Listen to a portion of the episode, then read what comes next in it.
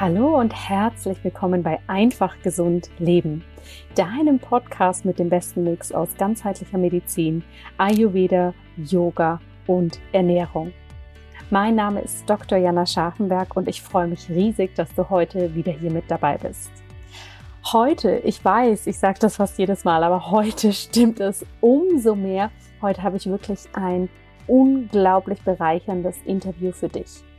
Ich greife heute ein Thema auf, das sich so viele von euch in letzter Zeit immer wieder gewünscht haben, zu dem ich so viele Fragen gestellt bekomme. Und da habe ich es mir nicht nehmen lassen, hier den meiner Meinung nach besten Experten im deutschsprachigen Raum dafür einzuladen. Und zwar spreche ich mit Ralf Steuernagel, einem Ayurveda-Experten und Therapeuten, Gründer der Eurasia Akademie und Leiter des Expertenbeirats des Ayurveda Journals, spreche ich über das Thema Schilddrüse und Ayurveda. Und das ist wirklich ein Interview. Ich plane das ja immer so, dass ich ungefähr 30 Minuten mit meinen Gästen spreche. Das haben wir hier weit ausgesprengt, weil wirklich so viele unfassbare, wichtige und tolle Informationen in diesem Interview dabei waren. Und es ist wirklich, ja, fast für mich auch eine kleine persönliche Fort- und Weiterbildung gewesen. Ich habe da unglaublich viel mitnehmen können und freue mich jetzt natürlich, den Mitschnitt des Interviews auch hier mit dir teilen zu dürfen. Denn Ralf bringt da seine jahrelange Expertise mit, wird dir erklären, was die Aufgaben der Schilddrüse sind, wie der Ayurveda die Schilddrüse sieht, wie unser Akne mit der Schilddrüse zusammenhängt, was aber auch der Schilddrüse für eine psychosomatische Bedeutung beigemessen wird, was Stress und die Schilddrüse miteinander zu tun haben. Dann wirst du erfahren, welche verschiedenen Dysbalancen es bei der Schilddrüse gibt, was die Autoimmunkrankheiten damit zu tun haben, wie das Ganze diagnostiziert wird und natürlich auch ein paar ganz konkrete Tipps für dich, wie du mit der Ernährung deine Schilddrüse positiv beeinflussen kannst und wie der Ayurveda durch verschiedene Ernährungsempfehlungen, aber auch Kräuter die Heilung oder die Verbesserung der Schilddrüsensymptomatik unterstützen kann. Ich wünsche dir ganz viel Spaß mit diesem Interview. Hab am besten ein Stift und einen Notizblock zur Hand oder hör das Interview mehrmals an, denn es ist wirklich gespickt mit ganz, ganz vielen Informationen und sende vor allem gerne das Interview auch an die Personen in deinem Umfeld weiter, bei denen du weißt, dass sie vielleicht ein Thema mit der Schilddrüse haben. Denn es ist wirklich so ein wichtiges Thema und ich möchte einfach, dass jeder hier die passende und ganzheitliche Unterstützung bekommt. Jetzt aber erstmal ganz, ganz viel Spaß mit diesem Interview und mit Ralf Steuernagel.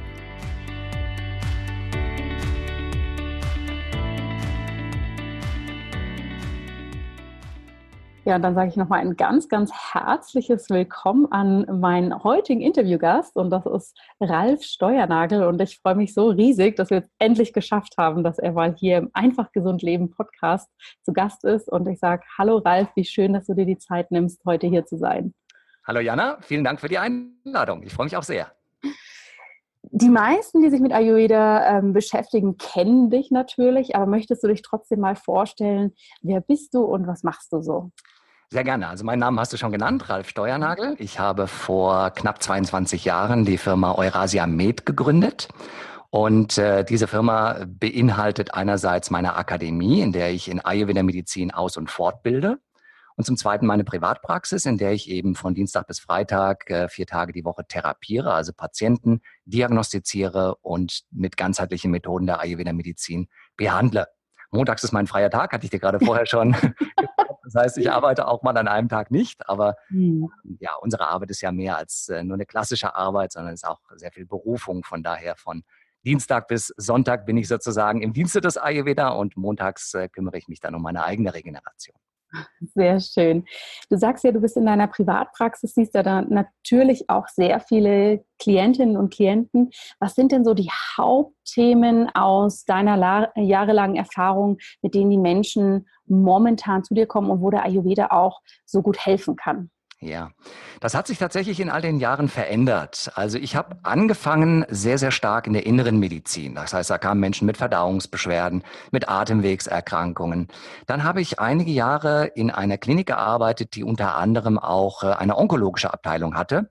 und habe dann sehr viele Krebspatienten angezogen. Das war also einige Jahre auch ein Schwerpunkt. Dann hatte ich wieder einige Jahre Schwerpunkt Rheumatologie. Da kamen viele Rheumatiker. Und wie es so ist, wenn einer äh, kommt und glücklich ist und ihm geholfen mhm. wird, dann schickt er in der Regel die Nächsten. Und dann wird man relativ schnell zum sogenannten Spezialisten ernannt oder Experten ernannt. Und so ging es mir auch ein Stück weit mit unserem Thema heute, nämlich mit der Schilddrüse. Mhm. Denn ähm, in den letzten Jahren nahm das auch immer mehr zu. Und mhm. vielleicht, wenn ich das äh, ergänzen darf, gibt es auch so eine kleine persönliche Story hinter dem ganzen Thema und meiner Begeisterung für dieses kleine, faszinierende Organ, was ja so groß ist wie ein Schmetterling, mehr oder weniger. Äh, nämlich meine Frau, die ich äh, vor knapp 20 Jahren kennenlernte, litt damals unter Knoten in ihrer Schilddrüse, zu dem wir vielleicht nachher auch noch mehr ähm, erwähnen werden. Mhm. Und es war für mich natürlich eine große Herausforderung, diese zu behandeln, denn wir hatten auch ein ganz praktisches Anliegen. Sie war privat versichert und äh, die private Krankenversicherung wollte eine Zusatzgebühr erheben, weil behauptet wurde, die kalten Knoten ihrer Schilddrüse seien angeblich krebsgefährdend. Und mhm. äh, deshalb solle man sozusagen einen Zuschlag zahlen. Das war für mich ein Ansporn zu sagen, das müssen wir behandeln und zwar mit ganzheitlichen Methoden behandeln und dann eben zeigen, dass diese Knoten tatsächlich auch verschwinden können. Mhm. Was wir tatsächlich, lange Rede, kurzer Sinn, auch geschafft haben. Und mhm. äh, tatsächlich eben meine Frau auch heute noch zwar mit einer Unterfunktion äh, zu kämpfen hat, oder nicht zu kämpfen hat, sondern äh, Schilddrüsenhormone einnehmen muss, mhm. aber eben äh, knotenfrei ist. Das war sozusagen eine persönliche Begegnung. Und mein Schwerpunkt äh, in den letzten Jahren, ich habe dann auch noch äh, einige Jahre Psychologie studiert, universitär, und ähm, habe als Schwerpunkt in meiner Arbeit die psychosomatische Medizin, jetzt so mhm. seit sechs, sieben Jahren kann man etwa sagen. Und das Organ Schilddrüse ist natürlich gerade in diesem Themengebiet besonders spannend, weil es ja unser Nervensystem mit dem Hormonsystem verbindet. Mhm. Geist mhm. und Körper miteinander verbindet und somit kann man sagen, sowohl psychosomatisch eine große Bedeutung spielt, als auch somatopsychisch. Das heißt, psychische hm. Beschwerden können die Schilddrüse erkranken lassen und Schilddrüsenerkrankungen können unsere Psyche massiv belasten. Das wissen die meisten, die unter Schilddrüsenerkrankungen leiden. Ja, ja, das ist sehr, sehr spannend, was du sagst. Und gerade ne, dieses ähm, kleine Organ, was sich da wie ein Schmetterling quasi am Hals befindet, was so massive Auswirkungen hat. Und ich weiß das auch noch so aus meinem Medizinstudium, dass mich, als ich das das erste Mal gehört habe, was diese Schilddrüse alles macht, ja, rein somatisch gesehen, also rein körperlich gesehen, dass ich das sehr, sehr spannend fand und erlebe auch heute in meiner Arbeit, bin ich mal sehr erstaunt, dass viele Menschen offensichtlich damit ein, ein Problem haben oder ja, irgendwie in Kontakt kommen, aber eigentlich das Wissen darüber, das medizinische und schon gar nicht das ganzheitliche, so ähm, verbreitet ist. Deshalb ich weiß nicht, erlebst du das ähnlich? Ja, ja, absolut. Ganz viele Menschen wissen gar nicht, dass sie eine Schilddrüsenerkrankung mhm. haben, auch in der heutigen Zeit noch.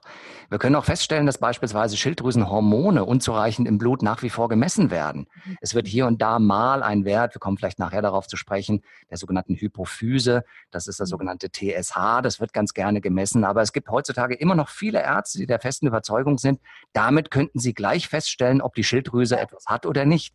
Und das ist ein absoluter Trugschluss. Also wir können wirklich sagen, dass wir die Ohnmächtigkeit der westlichen Medizin gerade im Rahmen der Thyreologie sehr, sehr deutlich erkennen können. Denn Schilddrüsenerkrankte Menschen kann man nicht eindimensional betrachten, diagnostizieren und behandeln, sondern dafür muss man ein ganzheitliches System haben. Ja. Denn das, was besonders relevant ist, ist, dass äh, zwischen den Laborergebnissen, die gemessen werden, und dem individuellen Befinden, was die Menschen schildern, riesige Lücken klaffen. Ich habe jeden Tag schilddrüsenerkrankte Patienten in meiner Praxis, die hervorragende Laborparameter haben. Nicht nur TSH, sondern auch andere Werte stimmen. Mhm. Man sagt dann, es ist Eutyriot, also alles in Ordnung so ungefähr. Mhm. Aber die Patienten kommen mit Tränen in den Augen und sagen, ich fühle mich sehr, sehr schlecht. Mir ja. geht es emotional nicht gut, mir geht es körperlich nicht gut. Ich habe unheimlich schwankendes Befinden. Mhm. Und der Arzt sagt, gehen Sie zum Psychologen oder zum Psychotherapeuten. Sie haben nichts an der Schilddrüse. Ja. Und das ist tatsächlich nicht richtig. Ja, ja, das heißt also, hier sehen wir diese, diese Ohnmächtigkeit, wenn man eben ausschließlich ein Organ auf seine Laborparameter äh, beschränkt. Ja. Und das finde ich persönlich besonders spannend, weil genau da kommt natürlich der Ayurveda mit seinen Stärken hinein, weil diese ganzheitliche Betrachtung der Wechselwirkung von Geist, Sinnen, Körper, Körper, Sinne und Geist, die ist, glaube ich, in keinem Medizinsystem so stark ausgeprägt wie im Ayurveda. Ja, Bevor wir da reingehen, was der Ayurveda kann, was wir beachten können, was wir für uns selbst tun können, äh, lass uns einen Schritt zurückgehen und vielleicht kannst du den Zuhörerinnen und Zuhörern mal nochmal so ganz knapp äh, erklären, was macht die Schilddrüse eigentlich? Ja, vielleicht so aus schulmedizinischer Sicht. Aber wie sieht der Ayurveda denn dieses wichtige Organ auch? Gerne, gerne. Also die Schilddrüse, wie wir schon gesagt haben, ist ein ganz kleines Organ, hat aber eine riesengroße Bedeutung. Wenn wir es ganz vereinfacht zusammenfassen, können wir sagen, es ist unser wichtigstes Stoffwechselorgan. Wir haben ja verschiedene Arten von Stoffwechsel. Es gibt einen Kohlenhydratstoffwechsel, es gibt einen Eiweißstoffwechsel, äh, es gibt einen Fettstoffwechsel, es gibt einen Knochenstoffwechsel. Und all diese Stoffwechselarten werden durch die Schilddrüse gesteuert. Und zwar in den meisten Fällen in beide Richtungen. Das heißt, es kann etwas verstärkt werden oder es kann etwas verringert werden. Bei der Schilddrüse ist es auch so spannend, dass sie, wenn sie normal funktioniert, sie fast immer den Stoffwechsel anregt. Wenn sie aber dann überfunktioniert, führt sie sehr häufig dazu, dass eine entgegengesetzte Wirkung eintreten kann. Nehmen wir mal das Beispiel den Knochenstoffwechsel. Mhm. Knochenwachstum, auch gerade für Kinder, ist eine gesunde Schilddrüse total wichtig. Wenn sie aber in die Überfunktion gerät, das heißt zu viel Hormone produziert, wird der Knochen abgebaut. Das heißt, dann haben wir genau das entgegengesetzte Modell. Hm. Dann ist die Schilddrüse auch ganz stark am zentralen Nervensystem beteiligt. Das heißt, was die Gehirnreifung zum Beispiel angeht, auch an der neuromuskulären Übertragung, also zum Beispiel Sehnenreflexe, ganz wichtig. Hm. Und auch für die Muskulatur, vor allem auch für unsere Herzmuskulatur. Das heißt, dass unser Herz pumpen kann, dass unser Herz Blut in die Arterien pumpt. Die Blutdruck- und Frequenzleistung des Herzens, all das wird von der Schilddrüse beeinflusst. Und die hm. Schilddrüse ist auch ganz stark beteiligt an unserem Temperaturhaushalt. Das heißt, je nachdem, in welche Richtung sie möglicherweise geht, wenn sie zu stark arbeitet, wird uns sehr warm. Heute mhm. wird uns auch warm, weil wir haben jetzt um 19.17 Uhr noch 38 Grad, sehe ich hier auf meinem Handy. Das ist ein äh, globales Problem und hoffentlich genau. nicht auf die Schilddrüse. In Bad Homburg. Das hat mit der Schilddrüse nichts zu tun. Mhm. Aber wenn die Schilddrüse eben zu stark arbeitet, dann wird uns in der Regel zu warm. Und wenn sie zu schwach arbeitet, dann kriegen wir vor allem Kälteprobleme. Das ist mal so die westliche Betrachtung. Und wenn wir das, äh, der zweite Teil deiner Frage war ja, wie betrachten wir die Schilddrüse ayurvedisch? Ayurvedisch mhm. können wir die Schilddrüse vor allem als ein sogenanntes Agni-Regulationsorgan beschreiben. Agni, für die Zuhörer, die nicht so genau wissen, was Agni ist, ich vermute mal, diejenigen, die deinem Podcast folgen, kennen das äh, schon, ist unser sogenanntes Körperfeuer. Unser Körperfeuer, was unter anderem für die Temperatur zuständig ist und für alle Stoffwechselfunktionen, mhm. auch für die Verdauung und eben für den Aufbau und Abbau von Körpergeweben, für den Aufbau von Energie. Und ja. dieses Agni ist direkt proportional zur Schilddrüsenleistung. Heißt also, wenn die Schilddrüse stärker arbeitet, mehr Hormon produziert, dann ist unser Agni stärker und umgekehrt. Das heißt, wenn wir beispielsweise unser Agni gezielt beeinflussen, können wir indirekt die Schilddrüsenfunktion beeinflussen. Mhm. Und dann haben wir das zweite wichtige Konzept im Ayurveda, das ist das Konzept der drei Funktionen Vata, Pitta und Kapha. Vata, Pitta und Kapha können wir direkt an der Schilddrüse ablesen. Wenn wir, wir kommen bestimmt nachher zu den Störungen der Schilddrüse, eine schwache Schilddrüse haben, das nennt man eine Unterfunktion der Schilddrüse, dann entwickeln wir zunehmend Kapha. Das heißt, wir hm. entwickeln Langsamkeit, Schwere etc. Also Kapha steigt an. Es gibt eigentlich bei der Unterfunktion, wie wir nachher noch sehen werden, auch Vata-Symptome. Mhm. Und wenn die Schilddrüse verstärkt arbeitet, dann haben wir vermehrt Vata und Pitta. Dann wird alles schneller, dann wird alles heißer, dann haben wir mehr Umwandlung etc. Das heißt, ich kann die Schilddrüse aus ayurvedischer Sicht vor allem anhand ihrer Funktionen verstehen. Im Ayurveda unterscheiden wir immer Strukturen und Funktionen. Und im Unterschied zur westlichen Medizin hatten wir in, der Ayurveda-Medizin vor 2000 Jahren kein reines Organkonzept. Das heißt, die Schilddrüse als Organ ist im Ayurveda per se inexistent. Hm. Aber es gibt sogenanntes Strukturkonzept im Ayurveda. Wir unterscheiden sogenannte Körpergewebe, wir unterscheiden Körperbahnen wir unterscheiden auch sogenannte Nebengewebe und Abfallstoffe. Die gehören alle mhm. zu unseren Körperstrukturen. Und wenn wir die Schilddrüse so ein bisschen übertragen in den Ayurveda aus westlicher Sicht, denn die Schilddrüse ist eingebettet in einen Kreislauf beziehungsweise in ein Regulationssystem von Gehirn bis zur Schilddrüse, da kommen wir auch bestimmt noch äh, darauf zu sprechen, dann können wir sagen, dass es vor allem dem Nervengewebe zugeordnet werden kann. Das ist die sechste Gewebeschicht von sieben, mhm. nennt man im Ayurveda Majjadhatu. Also von daher können wir sie schon zuordnen strukturell, aber für uns ist die Schilddrüse weniger ein Organ mhm. als vielmehr ein Funktionsträger im Hinblick auf Vata Pitta Kapha einerseits und Agni andererseits. Ja. Ja. ja, sehr spannend und das zeigt ja schon, wie kraftvoll dieses kleine Organ ist. Ja, dass es mit dem Agni und allen drei Doshas natürlich so eng verlinkt ist. Oder wenn wir es jetzt äh, in die Schulmedizin bringen, sehen, wie das mit dem Nervensystem zusammenhängt. Mhm. Jetzt hatte ich gerade eine kurze Übertragungslücke. Ich weiß nicht, ob es an deinem äh, WLAN liegt oder wenn du gerade die Frage noch einmal stellen kannst. Ja, natürlich. Ich finde es so spannend, dass ähm, äh, wir im Ayurveda sehen, ne, dass es mit diesen ganz vielen Komponenten, mit dem Agni, mit allen drei Doshas so eng verknüpft ist. Ja. Und ähm, wenn wir das auf die Schulmedizin übertragen, ist es natürlich sehr eng mit dem Nervensystem, was ja für uns auch ganz zentral ist, verknüpft. Kannst du uns da mal erklären, wie die Schilddrüse mit dem Nervensystem wirklich zusammenhängt. Wie Sehr gerne. Sehr gerne. Es gibt einen sogenannten Regelkreis. Und dieser Regelkreis besteht im engeren Sinne aus drei wichtigen Organen. Das erste Organ ist der Hypothalamus. Der Hypothalamus ist ein ganz, ganz wichtiges Organ in unserem Zwischenhirn. Und dieser Hypothalamus ist sozusagen die Schaltzentrale mhm. für unser Nervensystem und unser Hormonsystem. Das Spannende an diesem Hypothalamus ist, dass er nervale Reize in hormonelle Signale umwandeln kann. Das mhm. heißt, nehmen wir mal ein einfaches Beispiel. Wenn wir massive Stresseinflüsse erleben in unserem Leben, dann wird der Hypothalamus diese nervalen Reize potenziell in hormonelle Signale umwandeln. Das ist der Grund, weshalb ganz viele Menschen, die Hormonstörungen haben, sagen, die verstärken sich unter Stresseinflüssen. Mhm. Und dieser Hypothalamus produziert sogenannte stimulierende Hormone, die nennt man Releasing-Hormone. Und damit regt er das zweite Organ in diesem Regelkreis an. Und dieses zweite Organ ist die Hirnanhangdrüse. Man nennt sie auch die Hypophyse. Und mhm. diese Hypophyse ist wiederum ein Organ, was direkt mit der Schilddrüse in Verbindung steht. Es gibt bei dieser Hypophyse einen Vorderlappen und einen Hinterlappen. Und dieser Vorderlappen produziert wieder ein stimulierendes Hormon. Das nennt man Thyreoidea, das ist der lateinische Name für die Schilddrüse, mhm. stimulierendes Hormon, abgekürzt TSH.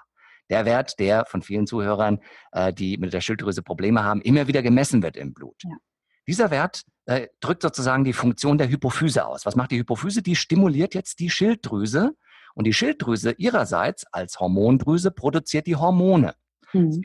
Insgesamt vier Hormone, T1, T2, T3 und T4. Das bekannteste davon ist T4. Das nennt man Thyroxin. Und dieses Thyroxin wiederum wird ins Blut abgegeben und aus dem Thyroxin wird T3 aufgebaut. Und dieses T3 ist auch ein Hormon der Schilddrüse. Dieses T3 ist die biologisch aktive Form, die den Stoffwechsel gezielt beeinflusst. Und ja. jetzt haben wir den spannenden äh, Vorgang, dass praktisch die Schilddrüsenhormone ins Blut abgegeben werden. Im Blut haben wir Rezeptoren, die messen immer den Gehalt. Und wenn nun mhm. zu viel Schilddrüsenhormone im Blut sind, dann gibt es ein sogenanntes negatives Feedback zur Hypophyse und zum Hypothalamus. Passt mal auf, ihr Lieben, wir haben zu viele Schilddrüsenhormone im Blut. Das mhm. heißt, die Hypophyse und Hypothalamus sagen sofort, alles klar, wir drosseln unsere stimulierende Aktivität. Das heißt, sie mhm. sagen dann der Schilddrüse, pass mal auf, mein Lieber, du bist zu überaktiv, beruhige dich mal ein bisschen. Dann sinken diese Werte, zum Beispiel der TSH-Wert wird dann sinken. Mhm. Umgekehrt, wenn wir zu wenig Schilddrüsenhormone im Blut haben, passiert genau das Gegenteil. Gibt es wieder das negative Feedback an die beiden übergeordneten Schaltzentralen. Pass mal auf, wir haben zu wenig und die sagen sofort, alles klar, wir stimulieren, dann steigen diese Werte. Das heißt, es gibt eine mhm. direkte Verknüpfung und einen direkten Regelkreis zwischen den Hormonen, die im Blut liegen und dort abgegeben werden von der Schilddrüse und den beiden übergeordneten Organen, die Hypophyse und der Hypothalamus. Mhm. Ja, das ist sehr, sehr spannend und macht es natürlich auch sehr komplex, ne? dass wir wissen, ja. da sind so viele verschiedene Kreisläufe. Du hast es ja schon gesagt, wenn wir irgendwie ähm, sehr vielen Reizen ausgesetzt sind ne? oder im Gehirn neuronal sehr viele ähm, Impulse verarbeitet werden, dass wir das körperlich merken können. Und ich glaube, neben dem, was du sagst, diese Hormonstörung, dass wir die merken, wenn wir unter einer Anspannung stehen, natürlich das nächste riesengroße Thema, was wir damit gleich in Zusammenhang bringen können und was wir auch vor allem ähm, mit Anspannung sehen, ist ja das Thema Stress. Ja? Absolut. Stress ist ja ein Riesenthema und ich denke, wir haben da noch lange nicht alle Auswirkungen erkannt, auch wenn wir sie erahnen können. Und ich glaube, wenn wir uns so umschauen, viele Menschen haben eine Schilddrüsenproblematik. Ähm, viele haben vielleicht auch eine Problematik, die wir jetzt mit den klassischen Komponenten nicht ganz erklären können. Wie siehst du das Thema Stress im Zusammenhang mit der Schilddrüse? Wirkt sich Stress wirklich auf die Schilddrüse aus? 100 Prozent ja aus meiner Sicht überragend bedeutsam. Wenn wir die Schilddrüse nur behandeln mit der Gabe von Hormonen oder wenn wir die Schilddrüse nur behandeln, indem wir versuchen, irgendwelche Symptome zu lindern, die aus der Schilddrüsenstörung heraus entstehen, dann werden wir der Thematik überhaupt nicht gerecht. Mhm. Das Wichtige, was äh, auch äh, bekannt sein sollte, ist, dass eigentlich die meisten Schilddrüsenerkrankungen von ihrer Ursache her unbekannt sind. Hm. Das heißt, die westliche Medizin hat überhaupt kein richtiges Konzept, warum eine Unterfunktion entsteht. Was sie hat als Konzept ist zum Beispiel eine infektiöse Ursache. Das heißt Bakterien, Viren. Es gibt zum Beispiel den berühmten Epstein-Barr-Virus, mhm. der macht so grippeähnliche Symptome. Und dieser Virus ist ein ganz fieser Virus, weil der kann zum Beispiel alle möglichen Organe angreifen und Ärger machen im Immunsystem. Daraus können zum Beispiel Autoimmunerkrankungen entstehen und die Autoimmunerkrankungen wiederum können in der Schilddrüsenerkrankung Hashimoto enden. Das wäre ein Beispiel. Oder im Falle der Überfunktion der sogenannte Basedo, Morbus Basedo. Mhm. Also da haben wir ähm, natürlich auch gewisse Ursachen, die die westliche Medizin beschreibt. Aber viele, viele Schilddrüsenerkrankungen sind in ihrer ursächlichen Entwicklung völlig unbekannt. Mhm. Und äh, wenn wir das ganzheitlich betrachten, stellen wir fest, dass sehr häufig Schilddrüsenprobleme entstehen nach Phasen von Überlastung in mhm. schwierigen Lebenssituationen. Es gibt sehr häufig Auslöser. Das heißt, die Geschichte genauer zu hinterfragen. Wann begannen die ersten Symptome? Und was war in Ihrem Leben konkret? Das ist eine mhm. ganz, ganz wichtige Frage. Dann natürlich der Umgang mit Belastungen in der heutigen Zeit. Wir haben ja heute, heutzutage eine völlig neue Belastungssituation. Die ganzen Informationen, die auf uns einprasseln, hatten ja die Generationen vor uns noch nie. Mhm. Alleine dank der digitalen Medien sind wir besser informiert, wir sind aber auch völlig überinformiert. Und wenn wir nicht lernen, gut zu filtern, dann kann das natürlich zu erheblichen Belastungssituationen führen. Ja. Hinzu kommt, dass soziale Beziehungen in der, in der Regel heutzutage immer weniger gepflegt werden, weil wir alle mit so vielen Informationen äh, verarbeiten, die wir zu verarbeiten haben, belastet sind. Mhm. Und hm. je weniger wir soziale Beziehungen live und äh, wirklich mit allen fünf Sinnen pflegen, desto stressanfälliger sind wir, weil wir sind eigentlich Gruppentiere als Menschen. Ja. Und deswegen ist es eben ganz wichtig, dass wir die Frage nach der Stressbelastung stellen. Stress selbst macht ja nicht krank, sondern nur, wenn wir ihn nicht gut bewältigen. Ja. Das heißt, es gibt sogenannte kontrollierbare Stressbewältigung und es gibt eine unkontrollierbare Stressbewältigung. Und die unkontrollierbare, so chronische Konflikte zum Beispiel, die seit Jahren, Jahrzehnten mhm. schwelen, mhm. wo wir irgendwie keine Kommunikation mehr in unserer Familie haben, etc. Oder auch ähm, chronische Sorgen, seien es gesundheitliche Sorgen, chronische Geldsorgen. Mhm. Äh, es gibt so viele verschiedene Stressoren. Die mhm. gilt es auf jeden Fall in einer Anamnese genau zu erfassen und Wege daraus zu finden, diese zu minimieren auf der einen Seite und die Bewältigungsmechanismen anzuregen, dass sozusagen diese Ursache, die Nerven- und Hormonsystem belastet, reduziert werden kann. Mhm. Ja, sehr, sehr spannend. Bevor wir da jetzt noch ein bisschen tiefer in den Ayurveda eintauchen, du hast ja schon gesagt, es gibt Überfunktion, Unterfunktion, das Wort Autoimmunerkrankung ist schon mal gefallen. Kannst du uns da so ein bisschen durchführen? Mhm. Glaube ich, oder die Zuhörer haben sicher wunderbar verstanden. Unterfunktion bedeutet auch, ich werde etwas herunterreguliert. Ja, ich bin ein bisschen langsamer, mir ist eher kalt, ich fühle mich unwohl, heraufreguliert bei der Überfunktion. Ich bin wirklich, ich stehe so ein bisschen unter Volldampf. Die, die das haben, können das nur zu gut erklären. Ähm, kannst du uns da so, ein, so einen kleinen Überblick geben, was es da so gibt? Na klar. Und ähm, ja, vielleicht auch schon so kleine Ausflüge, wie der Ayurveda das vielleicht sieht, wenn das möglich ist. Natürlich. Also wir können, ich würde es mal begrenzen am besten, dass es nicht zu umfangreich wird, auf die fünf wichtigsten Störungen, die man entwickeln kann eigentlich in der Schilddrüse, wenn sie erkrankt. Es gibt eine strukturelle Störung, die nennt man die sogenannte Struma. Struma mhm. haben viele Menschen früher den Kopf genannt.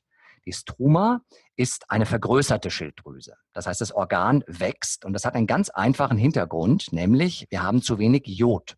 Mhm. Die Schilddrüse braucht Jod, um Schilddrüsenhormone zu produzieren. Wenn wir zu wenig Jod zu uns nehmen, dann wächst die Schilddrüse. Und wenn das über viele Jahre so anhält, wir hatten früher Jahre, Jahrzehnte lang Jodmangelgebiet in Deutschland, dann wächst nicht nur die Schilddrüse, sondern sie entwickelt auch blöderweise Knoten oder Zysten. Mhm. Das heißt also, dieses Wachstum der Schilddrüse, eventuell mit oder ohne Knoten, ähm, ist die sogenannte Struma und die erste Störung der Schilddrüse. Man nennt das dann Struma diffusa, wenn sie nur vergrößert ist ohne Knoten und mhm. Struma nodosa oder Struma cystica, wenn Knoten dabei sind oder Zysten dabei sind. Mhm. Das ist die erste Störung. Die zweite Störung ist die Überfunktion der Schilddrüse, die Hyperthyreose. Und die geht mit einer übermäßigen Produktion von Schilddrüsenhormonen einher. Das heißt also konkret, die Schilddrüse produziert zu viel T4, T3, auch T2, T1, aber die sind etwas unbekannter in der Forschung. Und das führt dazu, dass der Stoffwechsel massiv angeregt wird. Das mhm. heißt, die Menschen erleben einen Gewichtsverlust. Die Menschen erleben eine komplette Überholspursymptomatik. Mhm. Das Herz fängt an zu rasen, sie schwitzen ganz, ganz stark, sie schlafen nicht mehr gut, sie kriegen mhm. Durchfall, ähm, sie schwitzen, hatte ich glaube ich schon gesagt. Mhm. Ähm, sie können oft keinen klaren Gedanken mehr fassen. Die Überfunktion der Schilddrüse gehört mit zu den dramatischsten Situationen, die man als Patient erleben kann, mhm. weil man eine Überfunktion der Schilddrüse selten lange aushält, wenn sie wirklich voll und ganz wütet im Körper. Deswegen ist es da auch erforderlich, dass man, wenn das präsent ist, gegebenenfalls auch schulmedizinisch mit entsprechender Medikation erst einmal diese Schilddrüsenfunktion blockiert. Es gibt da mhm. Medikamente, die nennt man zum Beispiel Carbimaxol, ähm, was die Überfunktionspatienten hier, die uns gerade zuhören, natürlich kennen. Das ja. muss man manchmal vorübergehend einsetzen, weil einfach die Symptomatik so dramatisch ist, äh, dass es nicht klug ist, äh, darauf zu hoffen, irgendwann mal wird es wohl besser werden mit meinen Naturheilmethoden, sondern das ist einfach ein relativ akuter Zustand. Bei vielen ist das nicht ganz so stark, sondern ist nur ein bisschen. Da können wir dann komplett naturheilkundlich ganzheitlich arbeiten. Aber wenn es wirklich so dramatisch ist, wie ich es gerade vorher skizzierte, dann sollte man da auf jeden Fall schon medizinisch eingreifen. Mhm. Die dritte Störung ist die Unterfunktion der Schilddrüse, die sogenannte Hypothyreose. Da haben wir genau das Gegenteil von der Hyperthyreose. Jetzt haben wir die Verlangsamung. Alles wird schwer, alles wird träge. Wir nehmen an Gewicht zu. Und wir kriegen eine Kältesymptomatik. Die mhm. Überfunktion ist immer mit Hitzesymptomatik gepaart, die Unterfunktion mit Kältesymptomatik. Ja, das heißt, ähm, auch psychologisch zum Beispiel können wir bei der Unterfunktion sehr häufig depressive Zustände mhm. erleben. Und bei der Überfunktion haben wir sehr häufig Angstzustände. Ja. Das ist also etwas, was wir auch psychosomatisch oder somatopsychisch sehr häufig vorfinden. Dann die vierte Störung, äh, die existiert, sind Schilddrüsenentzündungen. Die nennt man Thyreoiditiden. Kompliziertes Wort. Thyreoidea. Normalerweise hat man ja in der deutschen Sprache eigentlich gar nicht so viele Vokale, ne? aber das sind, glaube ich, sechs. da sind alle Wort. reingepackt. genau. Und Schilddrüsenentzündungen, dazu gehört diese berühmte, vor 100 Jahren von einem japanischen Pathologen mal definierte Erkrankung Hashimoto. Ja. Die klingt ja fast schon, fast schon irgendwie mysteriös oder mystisch, ja. Und tatsächlich ist es so, dass sehr viele Menschen unter dieser Hashimoto-Erkrankung leiden bzw. Mhm. diagnostiziert werden. Das ist eine Autoimmunerkrankung tatsächlich. Und diese Schilddrüsenentzündung führt, ähm, da kommen wir wahrscheinlich nachher auch nochmal drauf zu sprechen, führt meistens am Anfang erstmal zu einer Überfunktionssymptomatik. Das heißt, dann haben wir ähnliche Symptome, die ich bei der Überfunktion vorher nannte. Und in den meisten Fällen driftet das Ganze nach einer gewissen Zeit dann in die Unterfunktion. Das hat mhm. damit zu tun, dass äh, leider Gottes das Immunsystem gegen verschiedene Eiweiße der Schilddrüse vorgeht und die Zellen zerstört. Das mhm. heißt, was da passiert ist, dass die Schilddrüse dann im Laufe der Jahre, wenn diese Entzündung anhält, leider immer kleiner wird. Und wenn die mhm. immer kleiner wird, kann sie natürlich weniger Hormone produzieren. Am Anfang kann sie das noch kompensieren, wenn sie 10, 20 Prozent kleiner geworden ist. Aber wenn sie nur noch halb so groß ist oder schon zwei Drittel verloren hat, kann sie nicht mehr genug Schilddrüsenhormon produzieren mit der Folge der Unterfunktion. Mhm. Das heißt also, die Schilddrüsenentzündung selbst macht keine großen Eigensymptome, sondern macht Primärsymptome je nach Stadium der Über- oder Unterfunktion.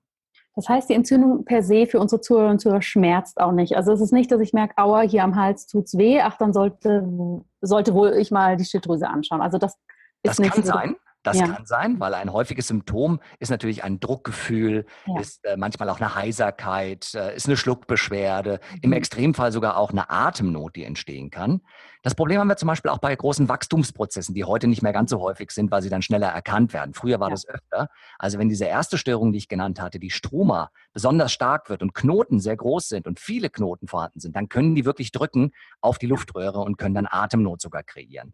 Bei der mhm. Schilddrüsenentzündung können solche Symptome auch entstehen, mhm. aber sehr viele Schilddrüsenentzündungen, die ich erlebe, laufen stumm ab. Mhm. Das heißt also, da wurde gar nicht bemerkt, dass man eine Schilddrüsenentzündung hat. Das wurde dann später im Ultraschallbild festgestellt, mhm. wo dann der Endokrinologe oder der Internist sagt, sie hatten mal eine Schilddrüsenentzündung oder ich sehe hier noch ein entzündliches mhm. Geschehen.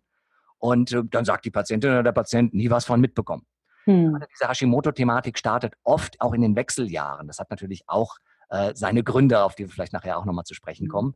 Und äh, das heißt vor allem Frauen zwischen 40 und 50, bei denen ist oft ein Krankheitsbeginn gerade in diesem Kontext.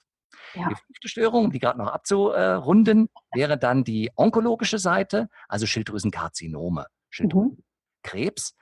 Und ähm, das entsteht häufig aus sogenannten kalten Knoten, also aus einer bestimmten Knotenart. Mhm. Und äh, deswegen gilt es natürlich, wenn solche Knoten vorhanden sind, dann diagnostisch genauer zu prüfen, äh, wie sehen die Knoten aus, gegebenenfalls die Knoten sogar zu entfernen, wenn eben Verdachtsmomente bestehen, mhm.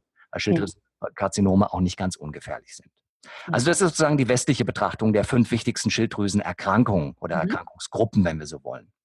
Und die ayurvedische Betrachtung sieht eben, eben dahingehend aus, dass wir sagen, Äh, wir analysieren immer im Ayurveda, egal welches Organ erkrankt, alles nach Strukturen und Funktionen. Mhm. Das Besondere ist, es gibt nicht pauschal die Zuordnung, eine Hashimoto-Erkrankung ist im Ayurveda diese oder jene Störung. Dann wäre es ja nur eine Übersetzung der Schulmedizin in traditionelles Sanskrit aus Indien.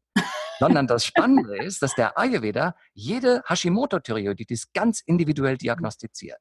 Und konkret schaut, wenn du jetzt betroffen bist und ich betroffen bin, ganz konkret schaut, welche Folgen symptomatisch erleidest du und welche erleide mhm. ich. Mhm. Es könnte zum Beispiel sein, dass du beispielsweise sehr stark dann in eine psychische Störung, von mir aus in eine Depression äh, mhm. gleitest, dass du vielleicht besonders an Gewicht zulegst. Es kann sein, dass ich dafür mehr trockene Haut bekomme und Verstopfung. Ja. Wenn ich trockene Haut und Verstopfung entwickle, habe ich eine Vata-Störung im Vordergrund. Mhm. Wenn du aber an Gewicht zulegst, an Wassereinlagerung. Es gibt ein sogenanntes Myxödem. Das ist vor allem so mhm. unter den Augen. Das ist so eine teigige Aufquellung. Das kann auch an anderen Stellen entstehen. Dann würden wir es als Kafferstörung bezeichnen. Das heißt, wir mhm. schauen konkret, wie drückt sich Hashimoto bei dir aus? Ja. Der gemeinsame Nenner bei der Unterfunktion ist immer der Agni-Mangel. Das mhm. heißt, der Agni-Mangel ist bei allen gesetzt, die eine Unterfunktion haben. Also die Fähigkeit, praktisch Nahrung zu verdauen, umzuwandeln und dann zu verstoffwechseln in Gewebe, die ist verlangsamt und geschwächt. Ja. Das bedeutet, der gemeinsame Nenner aller Unterfunktionen ist Agni stimulieren. Mhm. Bei der Überfunktion sehen wir im Ayurveda ein zu starkes Agni. Es gibt es übrigens bei kaum anderen Störungen. Das ist auch ganz interessant, mhm, gerade auch für die Therapeuten, die heute zuhören. Mhm. Das nennt man im Ayurveda Tikschnagni, also ein übermäßig starkes mhm. Agni. Es gibt kaum Erkrankungen, bei denen das vorliegt, weil die meisten Erkrankungen gehen immer entweder mit einem schwachen mhm. Agni oder mit einem schwankenden Agni einher. Mhm. Aber die Überfunktion der Schilddrüse ist sozusagen die Paradestörung für ein mhm. übermäßig starkes Agni. Das heißt, wir essen, es wird alles sehr schnell verbrannt, wir kriegen ganz schnell schon wieder ein Loch im Bauch, sofort wieder Appetit, Heißhunger und haben das Gefühl, wir sind nicht zu sättigen. Ja. Diese Menschen müssen sehr viele Mahlzeiten äh, zu sich nehmen und nehmen trotzdem an Gewicht ab. Ja. Da zu starkes Agni. Mhm. Also ayurvedisch versuchen wir dann, das Agni zu drosseln, zu reduzieren, ihm erstmal Brennholz zu geben, dass es was zum Verarbeiten mhm. hat. Das ist ganz wichtig. Und auf Dosha-Ebene haben wir es fast immer mit massiven Vata- und Pitta-Symptomen zu tun. Mhm. mhm. Aber auch da schauen wir. Hast du dann, weil als, als Überfunktionspatient zum Beispiel ganz viel äh, Probleme mit Hitzeempfinden, mit extremem Schwitzen, mit sehr starken brennenden Durchfällen, mhm. würden wir das Pitta im Vordergrund sehen. Ja. Wenn du aber beispielsweise die Unruhesymptomatik verstärkt hast oder was auch viele Überfunktionspatienten schildern, ist so ein Tremor, so ein feinschlägiges Zittern, dann ist das Vata mehr im Vordergrund. Mhm. Das heißt, wir behandeln das, was sozusagen bei dir besteht. Wir behandeln nicht die Über- oder Unterfunktion, sondern wir, wir behandeln deine persönliche Konstellation zwischen Strukturen und Funktionen aus ayurvedischer Sicht. Hochgradig individuell. Und das ist ja eigentlich auch so wichtig, ne? wenn ich da wieder so an meine Zeit in der Schulmedizin zurückdenke, da war das ja wirklich zack, zack, die Laborwerte, okay, das und das Medikament, aber mit dem Medikament habe ich jetzt nicht jemanden spezifisch abgeholt, der wahnsinnige Verstopfung hat oder, ne, wie du sagst, jemand, der unglaublich trockene Haut hat. Und ich meine, für den Patienten oder für den Menschen per se, natürlich ist das Wort Schilddrüsen über- und oder Unterfunktion erstmal ein großes, aber das, was ihn ja die ganze Zeit beschäftigt, ist das, was er spürt. Ja, und das Exakt. ist natürlich, wenn wir dem nicht begegnen können, ist es natürlich, bleibt es einfach so ein Mysterium. Deshalb finde ich das so immer wieder faszinierend im Ayurveda, wie individuell da wirklich geschaut wird und das auch so toll, dass du es jetzt nochmal aufgreifst. Ne? Natürlich können wir schnell von der Struktur und von der Funktion sagen, ist wahrscheinlich eher eine Unterfunktion, aber wie ist die denn genau? Oder ist eine Autoimmunerkrankung, aber was heißt denn das genau? Ja. Da ähm, ja, bin ich immer fasziniert, was diese jahrtausendalte Weisheit da wirklich so kann. Ja. Und der Grund, wenn ich das vielleicht auch noch aufgreifen darf, gerade bei, bei der Thematik der Hashimoto-Thyreoiditis, mhm. also bei der Hashimoto-Entzündung, da haben wir ein ganz, ganz ähm, komplexes ähm, Feld, sage ich mal, eine komplexe Situation mit Schwankungen. Äh, mhm. Wir bezeichnen es im Ayurveda als sogenannte Sanipadaja-Störung. Das ist eine Störung, wo leider alle drei Dosha wüten im Körper und mhm. alle drei Dosha sich immer wieder abwechseln. Mal ist das Vata im Vordergrund, dann sind wir sehr unruhig, können nicht schlafen, sind zittrig, haben das Gefühl, äh, dass die ganze Welt gegen uns ist. Mal ist das Pitta im Vordergrund, dann schwitzen wir, dann äh, stellen wir fest, dass wir ähm, viel zu aktiv, hyperaktiv sind, haben Einschlafstörungen mhm. beispielsweise. Und mal ist das Kaffer im Vordergrund, dann merken wir die Verlangsamung, die Wassereinlagerung, die spontane Gewichtszunahme, wo man dann denkt, was ist denn hier los? Warum habe ich drei Kilo in den letzten fünf Tagen oder sechs Tagen zugenommen? Ich habe doch gar nicht mehr gegessen. Mhm. das ist das, was die Menschen sehr belastet. Das heißt also, sie können sich eigentlich nie so 100 Prozent verlassen darauf, weil sie nie genau wissen, in welchem Zustand befinde ich mich gerade. Mhm. Mhm. Und das hat natürlich Gründe, auf die wir bestimmt noch zu sprechen kommen. Das heißt also, gerade die Menschen, die Hormone nehmen, die haben die Situation, dass sie natürlich, wenn sie ein Hormon nehmen, zu einer bestimmten Zeit einen guten Level im Blut haben, aber dieser Level bleibt nicht kontinuierlich. Hm. Also Hormone werden immer kontinuierlich ganz langsam sickernd von unseren Hormondrüsen ausgeschüttet. Also das, was wir zum Beispiel in der Therapie häufig haben, wenn Hormone ersetzt werden. Thyroxin muss ja ersetzt werden, wenn wir zu wenig produzieren können, mhm. weil wir ohne Schilddrüsenhormon eigentlich nicht überlebensfähig sind. Ja. Das bedeutet, äh, wenn jetzt solche Hormone gegeben werden, dann haben wir die Situation, dass wir einmal morgens von mir aus ein L-Tyroxin 100 nehmen. Aber unser Körper, unsere Schilddrüse würde nie morgens um 7 Uhr 100 äh, Thyroxin ja. produzieren, sondern ja. das produziert es über den ganzen Tag verteilt. Mhm. Und dadurch mhm. entwickeln wir immer wieder Schwankungen. Und ja. wir erleben auch die Situation, dass wenn wir diese Schilddrüsenhormone äh, zu uns nehmen, dass es manchmal zu einer Sättigung kommt, wo wir dann eine potenzielle Überfunktion rutschen. Mhm. Dann messen wir oft wieder die Werte, stellen fest, oh, das ist gerade zu viel, geben ja. weniger und rutschen danach nach kurzer Zeit wieder in die Unterfunktion. Ja. Und diese Schwankungen, sind einfach bei Menschen mit Schilddrüsenentzündungen oder mit Hashimoto-Erkrankungen deutlich stärker ausgeprägt mhm. wie bei gesunden Menschen. Dass ja. Schwankungen existieren, ist ein Phänomen des Lebens. Der Ayurveda hat immer beschrieben, dass alles immer in Bewegung ist, in Dynamik mhm. ist. Vata, Pitta, Kapha hat seine Dynamik. Äh, zu unterschiedlichen Tageszeiten, zu unterschiedlichen Jahreszeiten, in mhm. unterschiedlichen Hormonphasen, in unterschiedlichen Lebensphasen. Aber diese extremen Schwankungen, die sind sehr belastend. Ja. Das, was wir tun können ayurvedisch, ist, dass wir diese Spitzen nehmen, dass wir diese, ich sag mal, die Amplitude der Schwankungen reduzieren. Das ist etwas, mhm. was wir sehr, sehr gut erreichen können und äh, damit den Menschen helfen können.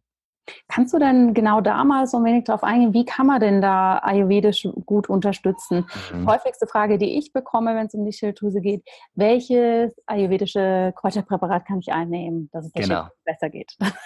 Genau. das ist natürlich eine berechtigte Frage, aber wahrscheinlich wirst du mir recht geben, dass es nur die Spitze des Eisberges ist. Absolut. Also grundsätzlich erst einmal, die ayurvedische Therapie ist immer ganzheitlich und, wie wir so schön sagen, multimodal. Das heißt, wir arbeiten in drei Ebenen. Es gibt eine Körpertherapie-Ebene, es gibt eine, ich sage mal westlich ausgedrückt, Psychotherapie-Ebene, also eine geistige Heilkunde, sagen wir im Ayurveda. Und es gibt eine subtile Heilkunde, die spirituelle Elemente mit aufgreift. Zur Körpertherapie-Ebene gehören sechs Verfahren, die nochmal in zwei Gruppen aufgeteilt werden. Die erste Gruppe sind die sogenannten besänftigenden, lindernden Verfahren. Und dazu gehört die Ernährung, dazu gehört unser Lebensstil und dazu gehört tatsächlich, was du gerade eben erwähntest, die Phytotherapie, also die Präparate, die Produkte, die heilpflanzlichen Produkte, die wir einsetzen. Mhm. Zweite Dreiergruppe, die auch zur Körpermedizin gehört, dazu gehören die äußeren Maßnahmen, das sind also Massagen, Ölanwendungen, Manualtherapie im Oberbegriff mhm. und die Ausleitungsverfahren. Ausleitungsverfahren ist vor allem bekannt in der Kurmedizin, Panchakarma als Stichwort, also Reinigungen, Detoxverfahren im Ayurveda und die dritte dieser drei aus der äh, zweiten Gruppe der Körpertherapien ist die Chirurgie. Auch mhm. die gab es im klassischen Ayurveda. Das heißt also, mhm. der Ayurveda hat ein klares Konzept gehabt, wenn bestimmte Wachstumsprozesse erfolgen, die dann wirklich verdrängend wirken. Wir hatten gerade vorher das Beispiel gegeben, ne, so ein Knoten drückt auf die äh, ja. Luftröhre beispielsweise. Dann ist der Ayurveda der allererste, der sagt, das muss operiert werden. Also wir ja. sind überhaupt keine Operationsgegner, nur die Operation ist nicht die erste Maßnahme, sondern die mhm. letzte Maßnahme, wenn nichts ja. anderes geholfen hat. Das ist der Unterschied in unserem Denken. Mhm. Das ja. heißt, wir haben sechs Körpertherapieverfahren, die psychotherapeutische Ebene und die subtilen Verfahren. Mhm. Wenn wir die Schilddrüse behandeln, ganzheitlich, sollten wir aus allen acht Therapiesäulen oder Therapieverfahren eigentlich die verschiedenen Register, die benötigt werden, ziehen. Mhm. Das heißt, Grundprinzip ist, bei einer multimodalen Therapie, je mehr Säulen ich miteinander verknüpfe, desto höher der Behandlungserfolg. Wenn wir also nur ein Präparat geben, können wir lindern, aber werden nachhaltig nicht wirklich helfen. Mhm. Wenn wir das schon mit einer richtigen Ernährung oder Ernährungsumstellung kombinieren, können wir schon deutlich mehr helfen. Wenn wir das noch kombinieren mit einer Lebensstiländerung, können wir noch mehr helfen. Mhm. Und wenn wir das noch kombinieren mit einer Stressbewältigungsverbesserung, können wir noch mehr helfen. Deswegen empfehle ich immer in der ambulanten Arbeit, auch das, was ich in meiner eigenen Praxis mache, diese vier zentralen Säulen erstmal in den Mittelpunkt zu stellen. Ernährung prüfen und gegebenenfalls verändern, Lebensstil anpassen, mhm. dann tatsächlich die pflanzliche Arznei oder Nahrungsergänzung, wie es im Westen heißt, ja. zu sich nehmen und gerade am psychischen Befinden, am geistigen Zustand arbeiten und die Stressbewältigung verbessern. Mhm. Und obendrauf, on the top, Könnten dann eventuell noch Ayurveda-Kuren dazukommen, Manualbehandlungen dazukommen. Dann, was wir natürlich nicht hoffen, aber eventuell mal erforderlich, auch eine chirurgische Intervention. Ja. Das ist sozusagen erstmal der, der grobe Rahmen, in dem wir uns bewegen. Mhm. Zu deiner eigentlichen Frage, ne, zu einem Kräuterpräparat. Es gibt tatsächlich für jede Art der Schilddrüsenstörung gibt es verschiedene kräutermedizinische Produkte. Mhm. Das heißt, wir können bei der Unterfunktion beispielsweise das Agni stimulieren. Bestimmt haben einige schon mal äh, von den Zuhörern schon mal in deinem Podcast von den berühmten drei scharfen Gewürzen gehört. Die heißen Trikatu. Mhm. Das ist trockener Ingwer, langer Pfeffer, sogenannte Piperli, und schwarzer Pfeffer zu gleichen mhm. Teilen. Das ist eine scharfe Pulvermischung. Dieses Trikatu zum Beispiel ist ein ganz starker Agni-Booster. Mhm. Der regt extrem Agni an und ich habe die Erfahrung gemacht jetzt in 22 Praxisjahren, dass Trikatu sehr stark auch die Schilddrüse anregt. Das hat vor allem damit zu tun, dass dieser lange Pfeffer, Pipperli, enorm wirksam ist, die Schilddrüse anzuregen, mehr Hormon zu produzieren. Mhm. Wenn man also zum Beispiel so ein Trikatu einsetzt, um das Agni zu stärken, könnte man damit mehr Wärme in den Körper bringen, man könnte Gewichtreduktion unterstützen, wir können Wassereinlagerungen verringern und wir können viele Kaffersymptome lindern, die durch ja. eine Unterfunktion entstehen. So ein mhm. Pulver, um einfach mal das Beispiel, äh, bei dem Beispiel zu bleiben, könnte man zum Beispiel mit etwas Honig anrühren. Mhm. Beispielsweise zweimal täglich so ein Drittel Teelöffel, so ein bis maximal zwei Gramm mit Honig angerührt und mit ein bisschen Wasser verdünnt zu sich nehmen. Mhm. das wäre zum Beispiel schon mal so eine direkte Agni-Stimulation, die ja. man relativ unbedenklich durchführen kann. Es sei denn, jemand reagiert auf scharfe Substanzen. Das wäre mhm. zum Beispiel, wenn jetzt jemand eine Magenschleimhautentzündung hat oder eine Darmentzündung hat oder er hat Durchfälle, dann wären diese scharfen Gewürze natürlich wiederum nicht geeignet. Ja. Ja, das ist mal ein typisches Kräuterpräparat, mit dem wir oft arbeiten. Ähm, mhm. Es gibt aber ganz, ganz viele spezialisierte Produkte. Es gibt zum Beispiel Produkte, die das Wachstum der Schilddrüse reduzieren können, die Knoten reduzieren können. Mhm. Meine Frau hatte die Story eingangs ja erwähnt. Ja. Der Knoten litt, hat zum Beispiel eine Rezeptur jahrelang zu sich genommen, immer wieder etappenartig, kurartig über mehrere Monate. Man gibt es nicht dauerhaft ja. auf einem sogenannten Harz, einem Myrrenharz basiert. Das mhm. nennen wir im Ayurveda Gugulu. Und dieses Myrrenharz, da gibt es ganz, ganz viele verschiedene Rezepturen, fast 100 Rezepturen in Indien. In Europa sind etwa 15 verfügbar. Mhm. Da gibt es eine ganz berühmte Rezeptur, die heißt Kanchanara Gugulu. Mhm. Das ist eine Rezeptur, die würde ich jetzt nicht in der Selbstmedikation empfehlen, sondern das sollte mhm. wirklich ein Therapeut entsprechend verordnen und entsprechend ja. empfehlen, weil da braucht man schon eine diagnostische Grundlage für. Aber damit kann man zum Beispiel Knotenbildungen, Zystenbildungen, die Größe des Organs beeinflussen mhm. und Kaffer ebenfalls reduzieren. Mhm. Das wäre zum Beispiel eine sehr starke pflanzliche, ähm, ein pflanzliches Produkt, was sozusagen hier bei der Überfunktion, äh, Entschuldigung, bei der Unterfunktion und vor allem auch bei Knotenbildung eingesetzt werden kann. Mhm. Umgekehrt, wenn wir die Überfunktionssituation haben, um da auch mal ein Beispiel zu nennen, wollen wir natürlich das erhöhte Vata reduzieren. Wir wollen dafür sorgen, dass die äh, Betroffenen besser wieder schlafen können, dass sie ihr Körpergewicht besser halten können und die Unruhe abnimmt. Und da gibt es zum Beispiel zwei ganz berühmte Pflanzen. Die eine Pflanze heißt Ashwagandha. Ashwagandha ist die Winterkirsche, eine mhm. Wurzel. Ja? Und die zweite Pflanze heißt Bala. Bala ist auch eine Wurzel und Bala heißt wörtlich übersetzt Stärke oder Kraft. Mhm. Und diese beiden Wurzeln zum Beispiel gibt man sehr gerne. Ashwagandha wirkt besonders stark nervenberuhigend, auch Ängste lösend, hat auch eine schlaffördernde Wirkung, mhm. das Nervensystem unheimlich wohltuend, kann mit denen das Zittern verringern. Und Bala sorgt dafür, dass unser Körpergewicht nicht so schnell purzelt. Ja. Das heißt, dass wir unser Körpergewicht aufrecht halten. Es gibt zum Beispiel eine Rezeptur, die heißt Bal Arishta. Das ist ein Elixier, schmeckt richtig lecker. Elixier, also eine Art Arzneiwein, könnten wir sagen. Mhm. Er hat ein bisschen Alkohol, damit die Aufnahme der pflanzlichen mhm. Wirkstoffe verbessert wird. Und in diesem Bala Rishta ist zum Beispiel Bala, diese stärkende Pflanze, mit Ashwagandha kombiniert. Mhm. Um ein Beispiel zu geben. Das würde man den Betroffenen mit circa 20 bis 40 Milliliter pro Tag, kann man einmal 20 oder zweimal 20 nehmen, könnt ihr das pur trinken mhm. und ein bisschen Wasser nachtrinken. Also so würden wir als Beispiel phytotherapeutisch arbeiten. Mhm. Aber gefühlt würde ich sagen, arbeiten wir bei Schilddrüsenerkrankungen, also wenn ich mal so alle Rezepte zusammenfasse, würde ich schon sagen, mit über 100 Produkten, die in Frage ja. Also eine ziemlich große Bandbreite an Produkten, die halt ganz individuell zugeschnitten werden können mhm. auf die ganz individuelle, wir nennen das Pathogenese, also auf die mhm. Entwicklung deiner persönlichen Situation. Ja. Also wenn Ayurveda wirklich etwas auszeichnet, dann ist es das Individualitätsprinzip. Absolut. Ich meine, da muss man ja nur mal nach Indien schauen, wie da die ganzen ähm, pharmakologischen Zentren, ja, ayurvedischen Zentren aufgebaut sind. Das ist ja unglaublich, wie viele Pflanzen ja. angebaut werden, wie viele Experten da arbeiten, wie viele Verarbeitungswege es gibt. Also das ist ja, ähm, ja richtig einzigartig. Und Absolut. das macht der Ayurveda auch richtig, richtig, ähm, das macht ihn ja auch so aus. Ja. Kann man denn diese Präparate, natürlich sollte man die immer in Absprache mit einem Experten oder ausgebildeten Therapeuten natürlich verwenden. Kann man das, ist, ist das etwas, was man zusätzlich zur schulmedizinischen Therapie machen kann? Oder wie ist da deine Vorgehensweise, dass man sagt, erst das eine, dann das andere? Was empfiehlst du da? Auf jeden Fall, ganz klares Ja.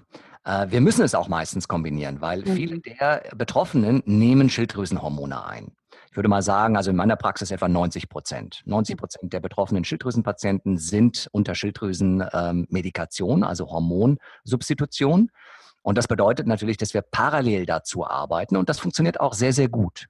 Allgemein können wir sagen, die Schulmedizin und die Ayurveda-Medizin kommen sich relativ selten in die Quere. Mhm. Das hat einfach damit zu tun, dass sie sich gegenseitig nicht stören.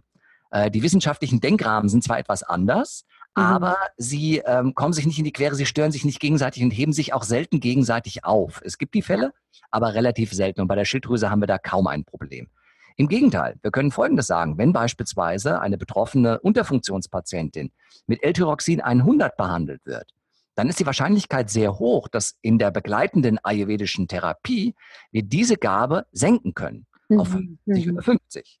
Dass ja. wir eine 100er Gabe komplett auf Null senken, ist relativ unwahrscheinlich. Ja, das muss man mhm. genauer hinterfragen. Natürlich, wie ist das Organ beschaffen? Wie viel Schilddrüsengewebe besteht noch? Ja. Also kann das Organ noch aus eigener Kraft arbeiten? Mhm. Das Problem zum Beispiel, was wir in der westlichen Medizin immer wieder sehen, man stellt fest, es ist eine Unterfunktion und statt dafür etwas zu tun, dass das Organ wieder mehr produziert, mhm. wenn es noch groß genug ist, gibt man sofort Thyroxin. Ja. Damit lähmt man im Prinzip die Eigenproduktion des Organs. Das ja. ist alles andere als klug. Das heißt, die allererste Frage, die ich stelle diagnostisch, wie groß ist dein Organ? Hm. Das nicht gemessen wurde, Klammer auf, zwei Drittel haben noch nie eine Messung ihres Schilddrüsenorgans durchlaufen, obwohl sie Schilddrüsenmedikamente bekommen, Klammer zu. Das ist ein absolutes Unding. Ja. Dann will ich zuallererst wissen, bitte ab in die Ultraschalluntersuchung, wie viel Milliliter hat der linke Schilddrüsenlappen, wie viel Milliliter hat der rechte Schilddrüsenlappen. Ja. Und wenn du dann kommst und sagst, der linke hat drei und der linke, rechte hat 2,5, dann sage ich dir, okay, das ist ja noch nicht mal mehr ein Drittel der Originalgröße. Da brauchen wir natürlich eine gewisse mhm. Thyroxinmenge, weil ansonsten brennt der Rest deiner Schilddrüse auch noch ja. komplett aus. Ja. Also wir schauen uns konkret, aus, äh, konkret an, können wir noch stimulieren? Ist das Organ noch dazu imstande? Mhm. Oder wurde das Organ so weit schon verkleinert durch den autoimmunologischen Prozess, dass wir unterstützen müssen? Ja, ja. Aber nicht gleich unterstützen, bevor sozusagen das Organ erstmal unterstützt wurde von unserer Seite. Da können wir ganz, ja. ganz viel tun. Ja, ja, sehr, sehr spannend. Und du hast ja schon gesagt, ne, die Phytotherapie ist ein Teil. Was natürlich auch sehr spannend ist, ist das wichtige Thema Ernährung. Kannst du mhm. uns hier noch so ein paar Inputs geben, ja. was grundsätzlich, man liest es ja manchmal, es gibt eine schilddrüsenfreundliche Ernährung. Kennt der Ayurveda sowas auch? Und was kann ich vielleicht grob bei einer Überfunktion und bei einer Unterfunktion ja. so ein wenig beachten? Also eine per se schilddrüsenfreundliche Ernährung gibt es in der Form im Ayurveda nicht. Aber es gibt natürlich konkrete Ernährungsempfehlungen mhm. bei Überfunktion, bei Unterfunktion, die auch immer wieder ganz individuell zusammengestellt werden. Aber es gibt ein paar gemeinsame Nenner, die wollen wir mal nennen. Vielleicht bevor ich die nenne, kurze Info vorab, die auch ganz wichtig sein dürfte für die Zuhörer. Ähm, unsere Schilddrüse braucht Jod, um Hormone zu bilden. Leider Gottes wird mittlerweile mit synthetischem Jod, was leider Gottes aus recyceltem Müll entsteht, nämlich aus Druckerfarbe, Desinfektionsmittel äh, und dergleichen mehr, wird unsere Nahrung und teilweise sogar Wasser synthetisch jodiert. Mhm. Das heißt, wir alle kennen jodiertes Salz, berühmte Jodsalz. Ja, man glaubt damit, dass man das Jod damit ersetzen kann. Tut man auch. Das Problem ist nur, dieses Jod hat eine völlig andere Atomzahl als das Jod, was unsere Schilddrüse eigentlich benötigt. Mhm. Das natürliche Jod. Die gute Botschaft lautet, natürliches Jod können wir alle zu uns nehmen, weil es kommt aus dem Meer. Hm. Ja, alles, was aus dem Meer kommt, enthält Jod. Ob das Salz ist aus dem Meer, ob das Algen sind, sogenannte Meeresalgen, oder hm. ob das Fische sind, für diejenigen, die eben nicht Vegetarier sind. Das hm. heißt, wenn wir also Salz aus dem Meer zu uns nehmen oder Meeresalgen verzehren, die sind auch vegan für die veganen hm. Zuhörer, oder für die Flexitarier bzw. Mischköstler, eben regelmäßig Fisch zu uns nehmen, dann nehmen wir natürliches Jod zu uns. Mhm. Ja, das hm. ist ganz wichtig. Und dann können wir auf das synthetische Jod komplett verzichten. Es gibt mittlerweile sogar schon viele Untersuchungen, es wurden auch Bücher zu dem Thema geschrieben, krank durch synthetisches Jod. Mhm. Das heißt, die Frage ist zum Beispiel, wo kann sich dieses synthetische Jod einlagern? Wie reagiert wirklich die Schilddrüse darauf? Also ich wäre zurückhaltend, was das angeht. Und wir haben eben die Möglichkeit, über Produkte aus dem Meer das zu unterstützen. Mhm. mhm. Ein zweiter ganz wichtiger äh, Stoff, ein äh, Mikronährstoff, den wir alle benötigen, ein Spurenelement, ist das Selen. Das ist auch ganz wichtig für unsere Schilddrüse und beugt zum Beispiel der Entwicklung von Schilddrüsenerkrankungen, Schilddrüsenentzündungen vor und vor allem auch von Schilddrüsenkrebs. Ja. Und dieses Selen beispielsweise finden wir in Paranüssen. Selen finden wir in unpoliertem Reis und Selen finden wir in dem von uns im Ayurveda besonders beliebten gelben Linsen, dem sogenannten mhm. Dal. Ja, das sind die gelben geschälten Linsen, die eingeweicht werden und dann gekocht mhm. werden, entweder suppig oder als Linsengericht. Ja. Und dort können wir zum Beispiel wunderbar Selen zu uns nehmen. Das heißt, wir können auf natürliche Art und Weise Jod und Selen als die beiden wichtigsten Mikronährstoffe für unsere Schilddrüsengesundheit schon mal ersetzen. Ja? Das wäre also schon mal eine Komponente. Nicht so viel Selen schlucken über Pillen und allem drum und dran und nicht so viel Jodid 200 und sowas einnehmen, sondern einfach gesund sich ernähren. In mhm. jedem Laden gibt es mittlerweile Meeresalgen zu kaufen. Mhm. Wir kaufen sie zum Beispiel direkt aus der Bretagne, kann man sogar Frischalgen kaufen. Ja? Mhm. Mittlerweile gibt es viele Feinkostgeschäfte, ja. die auch Meeresalgen führen. Die schmecken köstlich. Und vielleicht auch nur gerade ein praktischer Tipp. Ein Teelöffel von getrockneten Meeresalgen, die sehen ja so ein bisschen aus wie Fischfutter, ne? weil mhm. das seine, seine Goldfischgläser gegeben. Ne? Ein Teelöffel von diesen getrockneten Meeresalgen reicht pro Tag schon aus, um mhm. den kompletten Jodbedarf von circa 200, 250 Mikrogramm Jod pro Tag zu decken. Ja. Mhm. Und für die, für die Leute von euch, die ähm, Fische zum Beispiel konsumieren, wenn ihr ein Kabeljaufilet von 100, 150 Gramm, also ein kleines Kabeljaufilet zu euch nehmt, habt ihr ebenfalls schon über 200 Mikrogramm Jod. Das heißt, damit den Tages Tagesbedarf schon gedeckt. Ja. Also auf die Ernährung achten ist viel wichtiger, als äh, immer nur Pillen und Kapseln schlucken. Das ist schon mal das Erste. Nun zur Frage der Ernährung bei Über- und Unterfunktion. Bei der Unterfunktion haben wir ja die Situation, dass das Kaffer steigt. Wir entwickeln Schwere, wir entwickeln Kälte. Deswegen ist es ganz wichtig, dass wir Kaffer erhöhende Lebensmittel reduzieren. Mhm. Dazu gehören vor allem übermäßig viele Getreide und vor allem die glutenhaltigen Getreide, weil die besonders schwer sind. Weizen, Roggen, Hafer, um mal die mhm. Beispiele zu nennen. Vor allem die polierten, hochgezüchteten Getreide. Also wenn wir jetzt viel Pasta essen, viel Brot essen. Das wären Beispiele, wo wir sagen können, das erhöht massiv Kaffer und wird die Unterfunktion weiter negativ beeinflussen. Mhm. mhm. Das gleiche gilt auch für den Konsum von Fleisch. Wir sind im Ayurveda ja sowieso kein großer Fleischliebhaber, aber wir sind auch kein Fleischgegner. Das Tolle an diesem System ist, dass alles immer offen ist. Der Ayurveda fragt immer, wer braucht wann im Leben was? Und keine pauschalen Glaubenssätze, das darf niemand, weil Krishna das verboten hat oder das muss jeder, sondern wir schauen immer ganz individuell, wer braucht wirklich was. Ja. Bei der Unterfunktion empfehle ich immer eine vegetarische Diät. Ja, mhm. vegetarische Ernährung. Dann sollten wir Milchprodukte einschränken. Milchprodukte sind sehr stark kaffererhöhend, mhm. vor allem die klassische Kuhmilch, vor allem wenn sie auch kalt getrunken wird, ist sie besonders kaffererhöhend. Und besonders ähm, kaffersteigernd wirkt Käse oder Käseprodukte. Mhm. Wenn wir mal ein Glas Buttermilch zum Beispiel trinken, wäre das unproblematischer. Aber gerade Käseerzeugnisse, viele zum Beispiel sagen ja, ich esse keine Wurst mehr, weil ich will jetzt gesund leben. Stattdessen mhm. mache ich Käse aufs Brot. Ja. So ein bisschen Pest mit Cholera getauscht. Hat ja. man wirklich was gewonnen, weil der Käse wirkt mindestens so kaffersteigernd wie die Wurst. Jetzt will ich keine mhm. Werbung für Wurst machen, also das liegt mir mehr als fern. Aber Käse ist keine gute Alternative. Ja vegetarische Aufstriche wären sinnvoller beispielsweise. Oder auch mal ein bisschen so eine schöne Pesto auf äh, Olivenbasis, so eine mhm. Artischockenpesto oder sowas. Da kann man wunderbar auch Brote mit belegen. Ja. Oder wir schon vorher sagten, Brote allgemein nicht mhm. in den mhm. Mittelpunkt stellen. Das sind mal so die typischen schweren Lebensmittel, die zu reduzieren sind. Stattdessen sollten wir leichtere Lebensmittel, also Hülsenfrüchte, gerade die gelbe und rote mhm. Linse beispielsweise, viel Gemüse, ganz, mhm. ganz wichtig, äh, können wir integrieren. Und die leichteren Getreide. Ich empfehle zum Beispiel gerne Quinoa. Mhm. Sehr, sehr schönes Getreide. Schmeckt mhm. auch lecker, ist glutenfrei. Mhm. Auch Amaranth, auch die Hirse könnte man einsetzen. Das sind leichtere Getreide. Oder natürlich auch mal ein, ein Basmati-Reis beispielsweise. Ja. ja also ähm, das wäre zum Beispiel eine gute Möglichkeit. Und was ganz wichtig ist für die Unterfunktionspatienten, ist, dass wir die Gewürze erhöhen.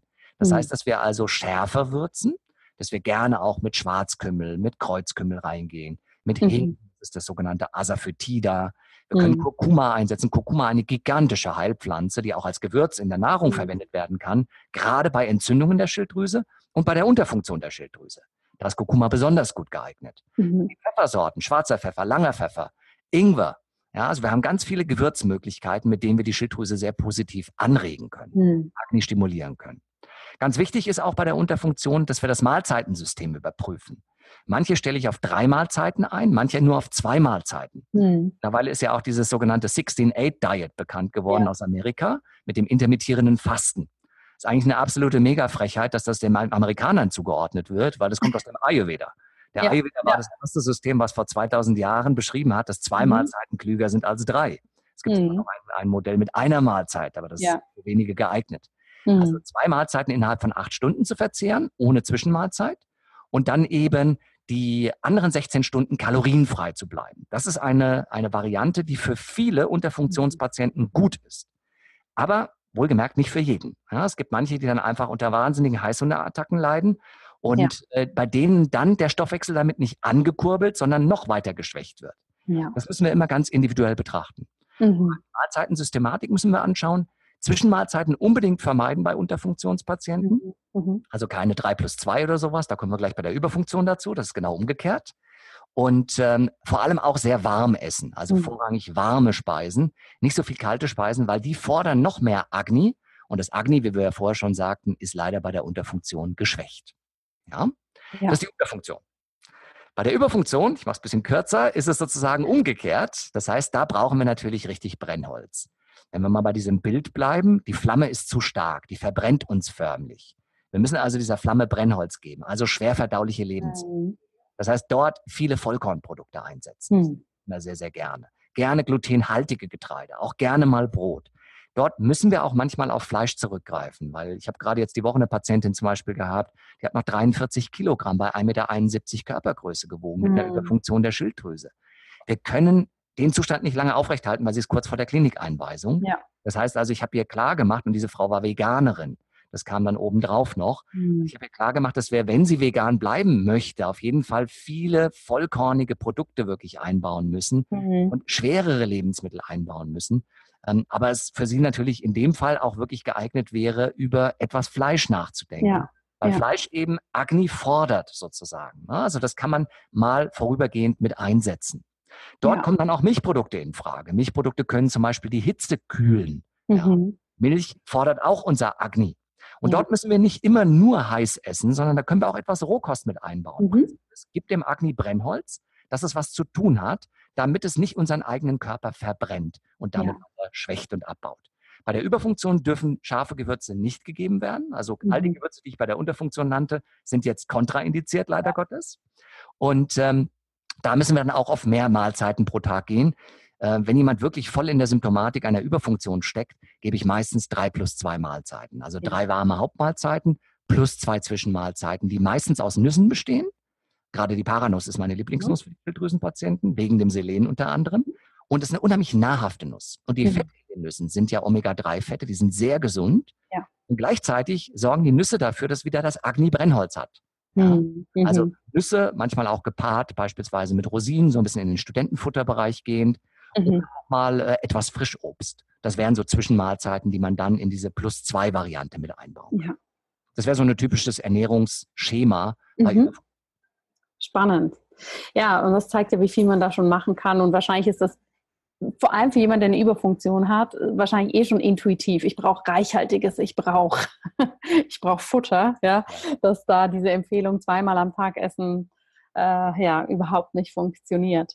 Ja. Ähm, mich würde abschließend noch interessieren, vielleicht kannst du auf den Punkt noch mal kurz eingehen. Wir haben ja jetzt über eben den Körper und die Psyche gesprochen und du hast vor allem im Eingangsgespräch auch gesagt, eben die Schilddrüse ist auch ein sehr psychosomatisch gewichtiges Teil, äh, Organ, Teil, Organ.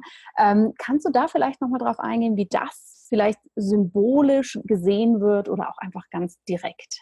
Ja.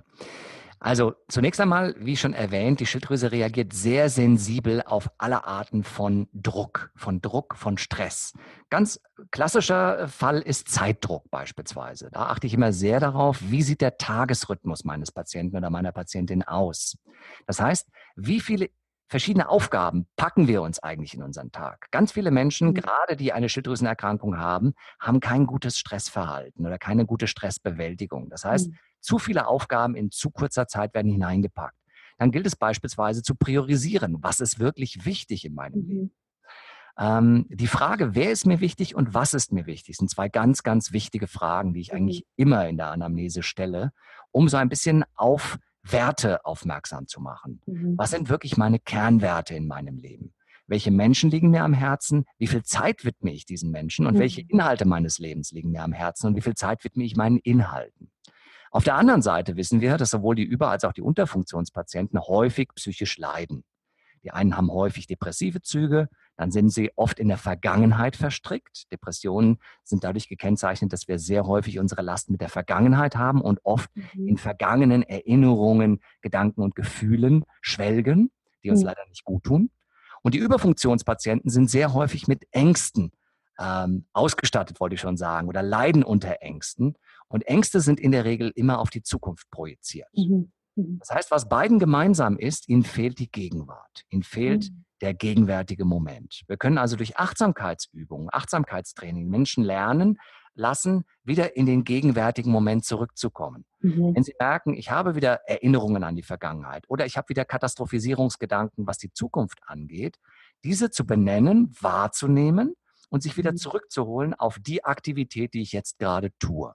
Ja. Diese Aktivität, die können wir ganz genau analysieren. Wir können genau schauen, wie viel Zeit deiner, sagen wir mal, 16 Wachstunden am Tag, wenn wir sagen, 24 mhm. Stunden hat der Tag, ja. acht Stunden äh, verbringen wir mit Schlaf und mit Einschlafen und, und Aufwachen und Liegen, dann haben wir noch 16 Stunden. Wie mhm. viel von diesen 16 Stunden widmest du wirklich den Menschen und den Inhalten deines Lebens, die dir ganz tief am Herzen liegen? Mhm. Mhm. Und wie viel dieser Zeit widmest du eigentlich möglicherweise der Vergangenheitsbewältigung oder den Gedanken und den Ängsten hinsichtlich der Zukunft. Ja. Das können wir ganz gezielt trainieren. Wir können die Stressoren analysieren, was ich vorhin schon kurz sagte. Welche Stressoren sind wie stark ausgeprägt? Manche Stressoren kann man wirklich abstellen. Das mhm. heißt, wir können zum Beispiel lernen, Nein zu sagen. Mhm. Wir können ein gesundes Ärgerverhalten lernen. Die Schilddrüse reagiert auch extrem sensibel auf Ärger, wenn ich Ärger nicht lerne auszudrücken. Oder auch viele Menschen, die beispielsweise ihre Erlebnisse, gerade intensive Erlebnisse, die zum Beispiel zu Trauer oder zu Wut oder zu Angst mhm. beitragen, die sie internalisieren und mit sich selber ausmachen und darüber nicht sprechen. Da ist immer die Frage, wo kann diese Spannung ausgedrückt werden? Und wir mhm. erleben, dass Menschen, die chronische innere Anspannung durch Nichtausdruck von inneren Emotionen erleben, sehr, sehr häufig hormonell gestört werden später. Mhm. Das ist eine mhm. ganz häufige psychosomatische Verschaltung. Was wäre die Lösung? Ganz banal. Heute Abend zum Beispiel, jetzt, äh, es ist 20.07 Uhr, wenn wir mit unserem Interview nachher fertig sind, freue ich mich noch darauf, eine Kleinigkeit, das ist zwar eigentlich zu spät, aber trotzdem mit meiner Frau noch zu essen. Wir werden uns noch was Leckeres kochen, es war auch zu heiß heute, tagsüber. Und dann werde ich ihr berichten über Dinge, die ich erlebt habe, zum Beispiel jetzt mit ihr hier in diesem Interview. Das nennen wir Psychohygiene. Das heißt, es ist ganz wichtig, dass wir Erlebnisse, und zwar nicht zu sagen, ich war beim Bäcker und habe ein Brötchen gekauft, das ist ja kein großes Erlebnis, sondern wirklich ich sag mal, prägende Erlebnisse, ja, mhm. besondere Momente, die uns geprägt ja. haben, und zwar sowohl angenehm als auch unangenehm im ja. Tag, zu kommunizieren. Was müssen wir tun, um das zu kommunizieren? Wir müssen das Ganze benennen. Wir müssen mhm. es labeln sozusagen. Mhm. Das heißt, während ich es berichte, praktiziere ich selber Psychohygiene für mich. Mhm. mhm. Lege diese Erfahrung ab. Und das ja. ist zum Beispiel eine ganz, ganz wichtige Methode, die wir üben können. Also wir können ganz, ganz viel tun dafür, dass diese Stresseinflüsse uns weniger belasten und weniger krank mhm. machen. Wir können nicht alle Stressoren ausschalten, das wäre auch schade, weil durch Stressoren wachsen wir im Leben. Ja. Aber wir können ganz, ganz stark dafür sorgen, dass, ich sage mal, die psychosomatische Achse von Schilddrüsenerkrankungen reduziert wird. Ja, Wunderbar. Vielen, vielen Dank, lieber Ralf. Und bevor ich dich jetzt in deine Psychohygiene entlasse, würde mich noch interessieren, ich weiß, wir könnten hier Stunden weiterreden und liebe Zuhörerinnen und Zuhörer, ich habe vorhin schon zu Ralf gesagt, eigentlich war ich hier ganz egoistisch und wollte eine persönliche Weiterbildung und ihr dürft dann eben alle zuhören, was der Ralf hier Tolles zu erzählen hat. Aber bevor wir jetzt hier langsam zum Ende kommen. Gibt es von deiner Seite noch was, was du sagst, das möchtest du gerne noch anbringen, dass das Interview wirklich rund ist? Ein, ein Punkt, den wir jetzt noch nicht so angesprochen haben. Ähm, dann möchte ich dich natürlich gern dazu noch fragen, was, was, was du noch gerne anfügen möchtest. Ja, also was mir ganz wichtig ist, äh, ich denke, wir haben die zentralen Säulen ganz gut angesprochen. Vielleicht eine Säule haben wir ein bisschen zu kurz kommen lassen, nämlich die Säule der Lebensstiländerung. Mhm. Wir haben es indirekt so hier und da immer mal erwähnt, aber die Lebensstilkorrektur ist das A und O im Ayurveda. Es wird sehr, sehr viel über die ayurvedische Ernährung und die Bedeutung der Ernährung gesprochen, über die ayurvedische Phytotherapie gesprochen. Beide sind wirklich wichtig, gar keine Frage. Aber die Verhaltensmedizin, wie ich sie immer gerne nenne, das heißt, ja die Organisation unseres Tagesrhythmus. Wann gehen wir zu Bett? Wann stehen wir auf? Wie pflegen wir unseren Körper? Was sind wirklich auch Momente des Innehaltens?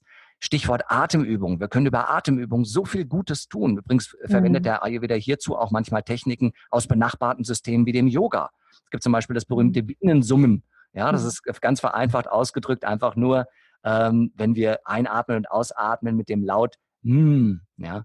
Mhm. Mhm. Mm, das ist wie ein Bienensummen sozusagen. Das ist eine Vibration, die unheimlich wohltuend für die Schilddrüse ist. Ja, oder es gibt äh, Atemtechniken wie die Ujjayi-Atmung, wo die Stimmritze verengt wird, mhm. oder die Wechselatmung, die viele Yoga-Anhänger zum Beispiel kennen. Das sind alles Dinge, die können wir tagtäglich einbauen. Wir können unser vegetatives Nervensystem, was ja gerade bei der Schilddrüsenüberfunktion massiv leidet, total über die Atmung beeinflussen.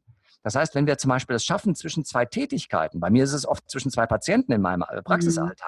Einfach mal fünf Minuten kurz in die Stille zu gehen, uns auf etwas wieder zu besinnen, können wir ganz, ganz viel Gesundheit unterstützen. Mhm. Es ist also nicht immer nur die Frage der richtigen Rezeptur, sondern es ist wirklich im Wesentlichen eine Frage unseres, unseres Lebensstils. Und was mir auch ganz wichtig ist, gerade für die Schilddrüsen-Patienten ähm, und Klienten, dass sie verstehen, das, was sie erleben, ist erst einmal völlig normal. Das erleben ganz viele andere Menschen auch. Eigentlich erleben wir das alle, auch ohne Schilddrüsenerkrankung, nämlich diese verschiedenen Zustände, die unterschiedlichen Schwankungen.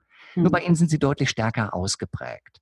Und ja. was ganz wichtig ist, gerade für die Hashimoto-Patienten, die uns vielleicht heute auch zuhören oder dann in der Aufzeichnung zuhören, die Hashimoto-Patienten haben oft die Situation, dass sie irgendwann verzweifeln und sagen, ich habe alles probiert und eigentlich geht es mir immer noch nicht wirklich so rund, wie ich das möchte. Und diesen Menschen entgegne ich häufig, was manchmal so ein bisschen schockierend wirkt, wenn ich den Satz äh, dann von mir gebe, aber ich gebe ihn einfach mal von mir, ähm, antworte ich häufig, das ist auch gar nicht mein Ziel. Hm. Und dann sind sie erstmal, erstmal etwas irritiert. Dann sage ich, wissen Sie, es ist nicht mein Ziel, dass Sie sich gut fühlen, sondern mein Hauptziel für Sie ist, dass Sie ein gutes Leben führen. Hm. Und das können wir voneinander trennen. Wenn wir also versuchen, immer nur dieses gute Gefühl, ja, ich habe Power, ja, ich bin im super Körperzustand, ja, ich bin voll fit und leistungsfähig und belastbar und kann alles parallel machen, mhm. wenn ich diesen Zustand immer als das Ziel ansetze, dann entsteht Frustration. Ja. Wenn ich aber diese Schwankung als ein natürliches Phänomen des Lebens begreife und diese annehme, diese auch benenne, diese auch wahrnehme, mhm. aber sie nicht darüber entscheiden lasse, was ich eigentlich tue. Das heißt, wenn ich dann Ängste mal entwickle, ist das völlig in Ordnung. Ich nehme die Ängste einfach mit.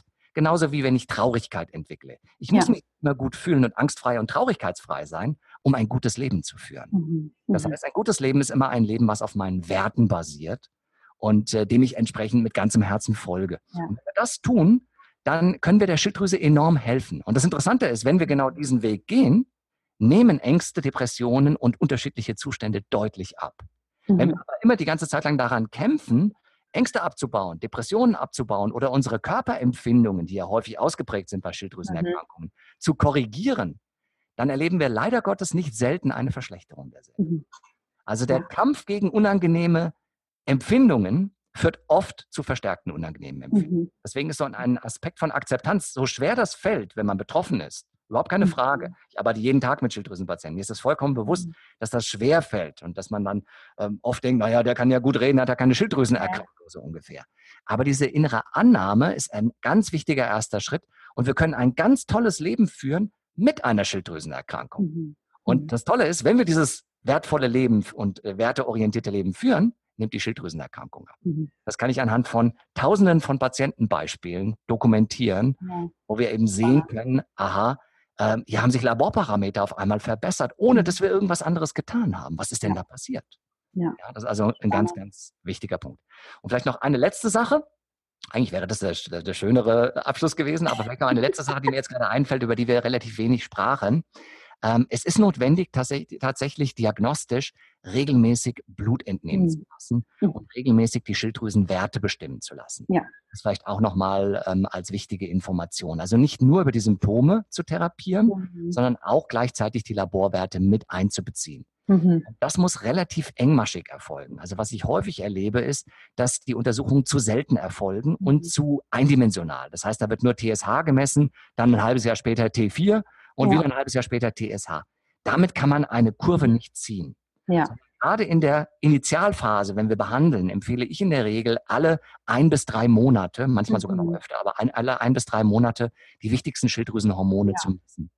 Ja. Und da gibt es das T3 und das T4, was immer gemessen wird als freies Hormon, FT3, FT4. Mhm. Das TSH, das ist das der dritte wichtige Wert, der gemessen wird. Und vielleicht auch noch ein kleiner Tipp, weil der ist in Deutschland relativ unbekannt. Ähm, ich weiß nicht, du kennst das wahrscheinlich als Ärztin, aber viele Ärzte kennen das nicht, was ich immer wieder erlebe. Es gibt ein sogenanntes Reverse T3. Mhm. Reverse T3 ist ein ganz wichtiger, ist ein Metabolit in der Umwandlung von T4 in T3. Mhm. Die Amerikaner reden darüber mittlerweile sehr, sehr stark. Mhm. Da sind sie uns wirklich einen Schritt voraus. Hier habe ich das noch nie in einer Blutuntersuchung gemessen. Also ich selber lasse es immer messen, wenn die mhm. Patienten zu mir kommen. Aber in anderen Laborblättern habe ich das nie gesehen. Ja. Wenn dieser Wert nämlich sehr zu stark ist, verhindert der die Aufnahme von T3. Mhm. Mhm. Ja. Das heißt, dann kann es sein, dass das T3 normal ist, aber wir trotzdem eigentlich in einer indirekten Unterfunktionslage sind. Ja. kann man ganz einfach bestimmen lassen. Das Labor macht das auch. Aber man muss es halt in den Laborauftrag mitschreiben. Ja, auf jeden Fall. Ja. Und das stimmt. Es wird hier immer wieder in Studien angebracht, aber tatsächlich in der Praxis sehe ich das auch selten. Das stimmt. Selten. Ja, ja, das würde ich also immer empfehlen. Dann gibt es die drei Autoantikörper, die heißen witzigerweise TAC, TRAC und MAC. Die sollte man messen, wenn ein Verdacht auf eine Autoimmunstörung ist. Und es gibt noch das sogenannte Calcitonin. Das ist ja. ein Tumormarker. Das sind die acht Werte, die wir haben äh, für die Schilddrüse, die Holy Eight, würde ich sagen. Ja, Holy also, Eight. Das, äh, bei, Im Falle von Schilddrüsenerkrankungen sollte man mhm. regelmäßiger untersuchen, damit wir auch eine Kurve sehen können. Und das mhm. Tolle ist, wenn wir jetzt zum Beispiel über ein Jahr die Werte dann, sagen wir mal, sechsmal gemessen haben, dann verbinden mhm. wir die Werte und verbinden die Werte ganz gezielt mit deinem Lebensstil, mit deiner ayurvedischen ja. Medikation, mit deiner Ernährungsform und mit deinen Belastungsfaktoren im Alltag und können ganz, ganz häufig Ursache-Wirkung mhm. erkennen. Das macht es total spannend und dann können ganz viele ähm, wirklich lernen. Es ist wie eine Art Biofeedback. Mhm. Lernen, was kann ich selber tun, um meine Geschilderte ja. zu unterstützen. Wunderbar. Lieber Ralf, ich bin sprachlos, so viele tolle Informationen. Das hat sehr, sehr viel Mehrwert für ganz, ganz viele Zuhörerinnen und Zuhörer. Ich danke dir da und ich bin mir sicher, dass ich, sobald dieser Podcast ausgestrahlt ist, die Frage kommt, wann kommt Ralf wieder in den Podcast? Also ich glaube, ich muss jetzt schon eine zweite aussprechen. Hat mir auch sehr viel Freude gemacht. Vielen Dank. Du bist ein sehr, sehr angenehmer Gesprächspartner und ähm, ja, ja gerne, gerne immer wieder. Vielen, vielen Dank. Danke dir.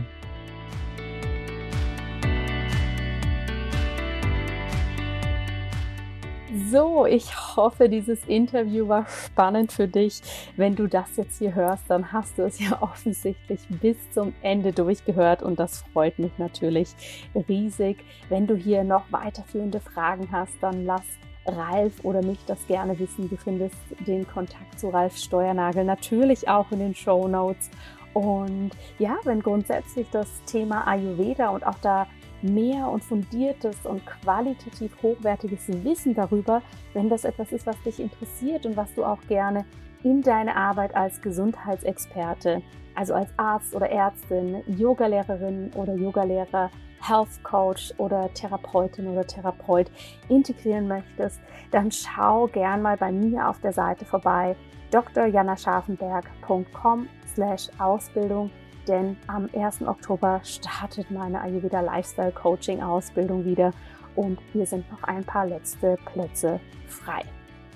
Ich wünsche dir eine tolle Woche. Ich hoffe, es geht dir gut und ich freue mich, wenn wir uns auf den sozialen Medien irgendwo über den Weg laufen oder ich per E-Mail von dir höre oder sonst nächste Woche hier wieder im Podcast. Alles Liebe, deine Jana.